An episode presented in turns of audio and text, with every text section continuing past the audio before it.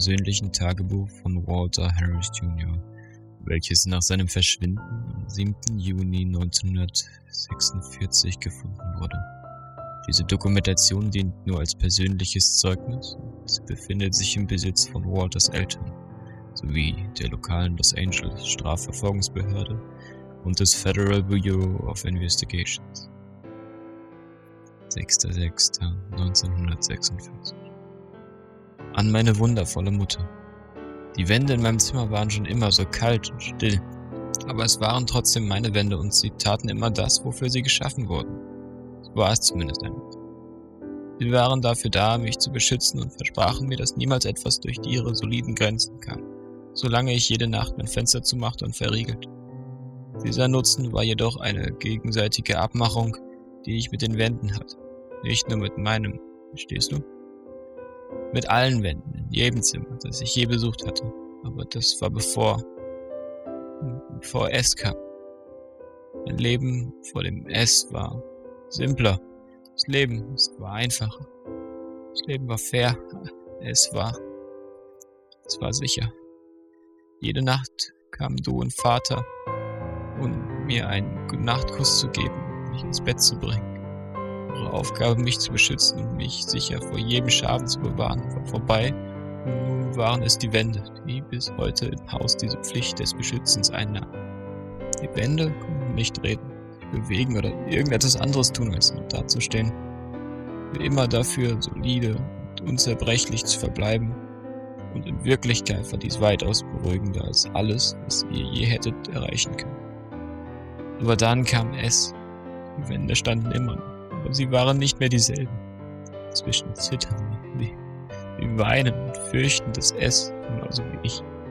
Sie fürchten es, weil sie wissen, weil ich wissen, dass nichts jemals das S stoppen kann. Alles begann vor vier Tagen an einem Sonntag.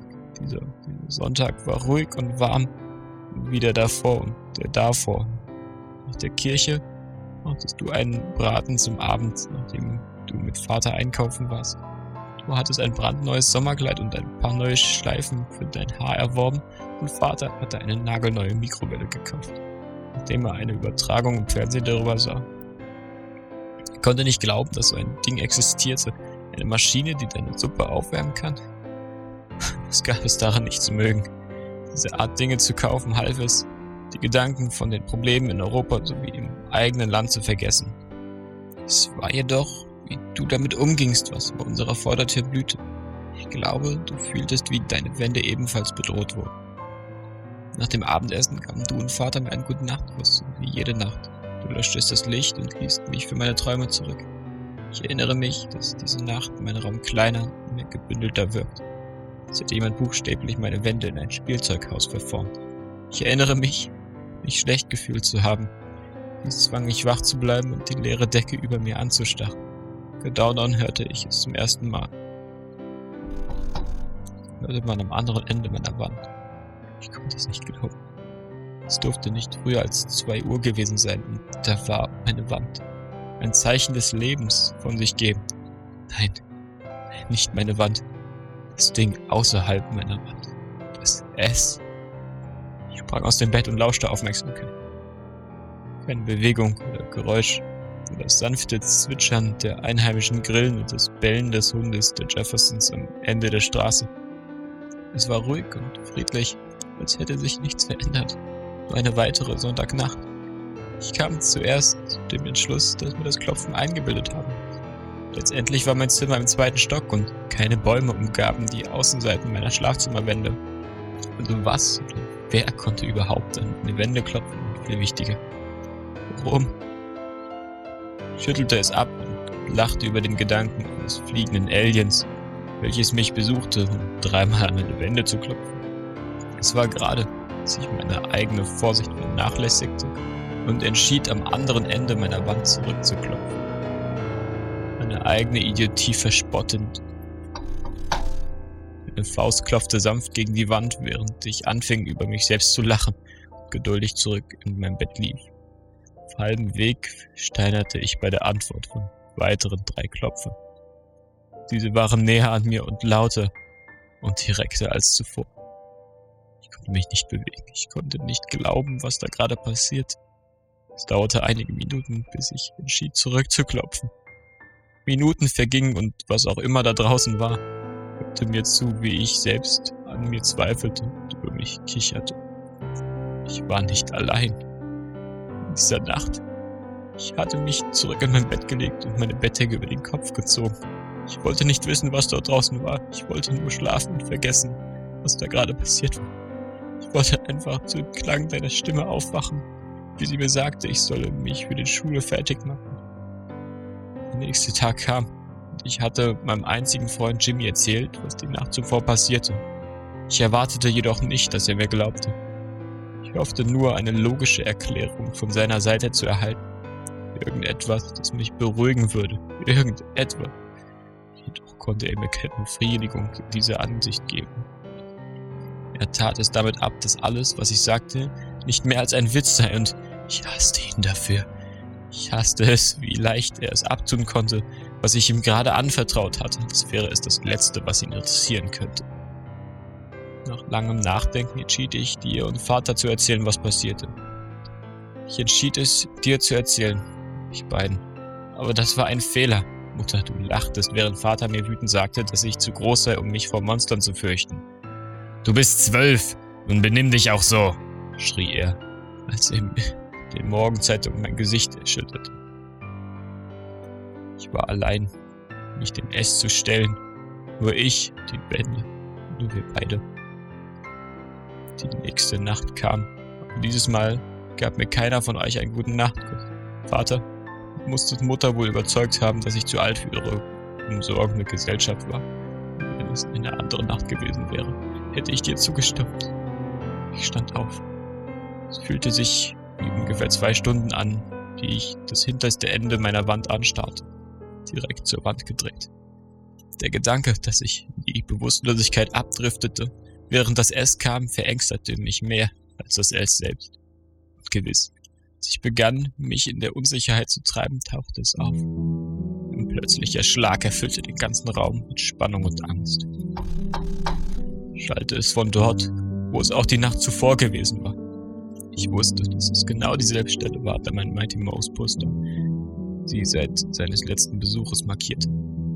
Ich schrie und warf das Bettlaken daraufhin über meinen Kopf. Ich wusste, es war dort draußen. In der Reaktion zuhörend. Jede Reaktion. Ich war paralysiert bei dem Gedanken eines fratzenhaften grünen Aliens mit großen Augen. Geduldigt hatte es mit seinem Ohr gegen meine Wand gedrückt. Ich schloss meine Augen und nicht viel später begann ich zu wimmern. Ich war allein und es wusste es. Wir beide wussten es. Der nächste Tag kam und ging. Ich belästigte nicht einmal Jimmy oder dich mit dem, was dieses Mal passierte. Ich konnte das Gefühl nicht ablegen, wieder komplett hilflos zu sein, aber zumindest hatte ich so einen Weg gefunden, selbst die Kontrolle über mein Leben zu haben. Mutter, du bemerktest meinen starren, leeren Blick und plötzliches Gemütsumschwung und hattest richtig geraten, dass ich die letzten paar Nächte wohl kaum geschlafen habe. Du hattest es jedoch Vater erzählt. Es machte ihn. Als es Zeit wurde zu schlafen, konnte ich den Gedanken nicht aushalten, in meinem Zimmer gefangen zu sein. Also bettelte ich euch beide an, mich bei euch schlafen zu lassen. Voller Zorn schlug mir Vater ins Gesicht und schloss mich in meinem Zimmer ein, während du in Stille zusahst. Danach wusste ich nicht, wie ich mich fühlen sollte. Ein Teil von mir beschuldigte das S für alles, was passierte. Aber ein größer Teil, ein deutlich größerer Teil, gab euch beiden die Schuld für das, was da passiert und dafür, Schreie nach Hilfe nicht zu berücksichtigen. Für einige Minuten fantasierte ich sogar darüber, wie das S durch die Wand brach und mich tötete, während ihr nur geschockt zusaht. Vielleicht hättet ihr dann bereut, was ihr getan habt. Vielleicht hättet ihr dann gesehen, wie egoistisch ihr wart. Diese Nacht stand ich von meinem Bett auf. Letzte Nacht. Ich wusste, dass es würde kommen, nur dieses Mal wollte ich, dass es kommt. Es sollte wagen, sich mir endlich zu zeigen. Gerade als die ganze Nachbarschaft von der Nacht in ihrem hypnotischen Schlaf geschluckt wurde, klopfte das S nach mir. Tippelte es vorsichtig unter meinem Mighty Mouse Post. Ich saß aufrecht, wütender als je zuvor und schlug dreimal hart gegen die trockene Wand, wo ich glaubte, das Klopfen gehört zu haben. hämmerte meine Faust als Antwort. Ich wartete aber, es kam kein Geräusch zurück. Gerade als ich triumphierend davonlief, klopfte es erneut. Dieses Mal selbstbewusster und näher an meinem Bett. Ich folgte dem Geräusch erneut und schlug an exakt derselben Stelle wie es es. Keine Angst zeigen, antwortete es rasch, fast schon aufgeregt über den Gedanken, dass ich mich weiter in sein Spiel involvierte. Mit meinem Einverständnis weiter zu spielen, antwortete ich ein letztes Mal, während Tränen aus meinen Augen fließen und meine Knöchel vom harten Schlagen schmerzten. Schlug ich eine Antwort für das S. Ich war müde von der Angst, von der Warterei, von der Spielerei, im Spiel selbst. Ich hatte mich entschieden. Falls das S mutig genug gewesen wäre, mich in den frühen Morgenstunden der Nacht zu besuchen, hätte ich auch gezeigt, dass ich keine Angst hätte mitzuspielen. Minuten vergingen ohne eine Antwort des S. Mein breites Grinsen steckte sich quer über mein Gesicht, als ich die Wände näher untersuchte. Ich hatte gewonnen. Heute Nacht war mein Sieg. Wie auch immer, das Gefühl meines Sieges war nur von kurzer Dauer. Leicht schwinglich ging ich in die Richtung meines Bettes. Das Geräusch, wie Knöchel entlang der Außenseite meines Schlafzimmers entlangschliffen, war zu hören, gefolgt von drei plötzlichen Schlägen bei jedem Schritt, den ich machte. Es war dann, ich realisierte, dass das S kein Interesse daran hatte, dieses Spiel zu pausieren oder gar es zu beenden. Das S hatte lediglich eine Pause gemacht, sodass ich annahm, ich hätte gewonnen. Dann wusste ich, wie grausam das S war. Das Klopfen war eine Art, wie das S mir mitteilte, dass es da war. Aber das es war nicht mehr als Genuss in meiner Folter zu finden. Dieses schleifende Geräusch und dann dieses Rasseln ließ meine Knochen erschaudern und vor lauter Terrorschmerzen. Gerade als das dritte Klopfen hallte, habe ich gesehen, was der Hintergrund für das Klopfen war. Das laute Klopfen landete nur ein paar Zentimeter neben meinem Schlafzimmerfenster die ganze Zeit, während ich das Spiel spielte, dachte ich nicht einmal darüber nach, wohin das Klopfen langsam, aber sicher führen sollte. Oh nein, flüsterte ich.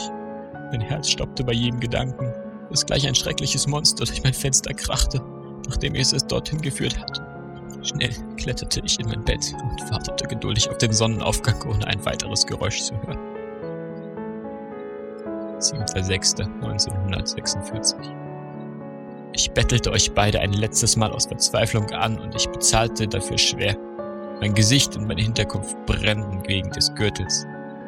Weiß ich, was getan werden muss. Heute Nacht ist die Nacht, wo ich das S treffen werde. Nun weiß ich, dass der Wahnsinn nicht stoppen wird, bis ich das letzte entscheidende Mal zurückklopft. Das Spiel muss enden. Meine Augen fokussieren sich auf mein Fenster, während ich das hier schreibe.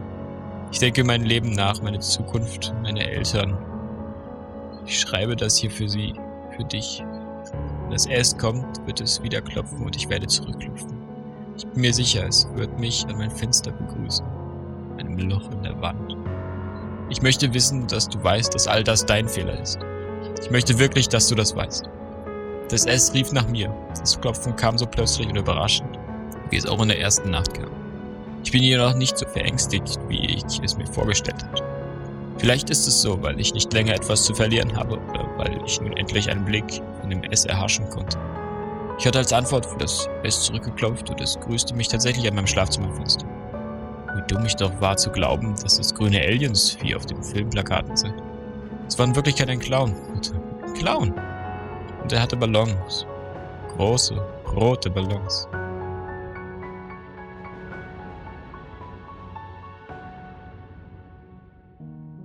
Er sagt mir, er ist hier, um mich weit weg von euch zu beiden zu bringen. Dorthin, wo ihr mich nie wieder verletzen könnt.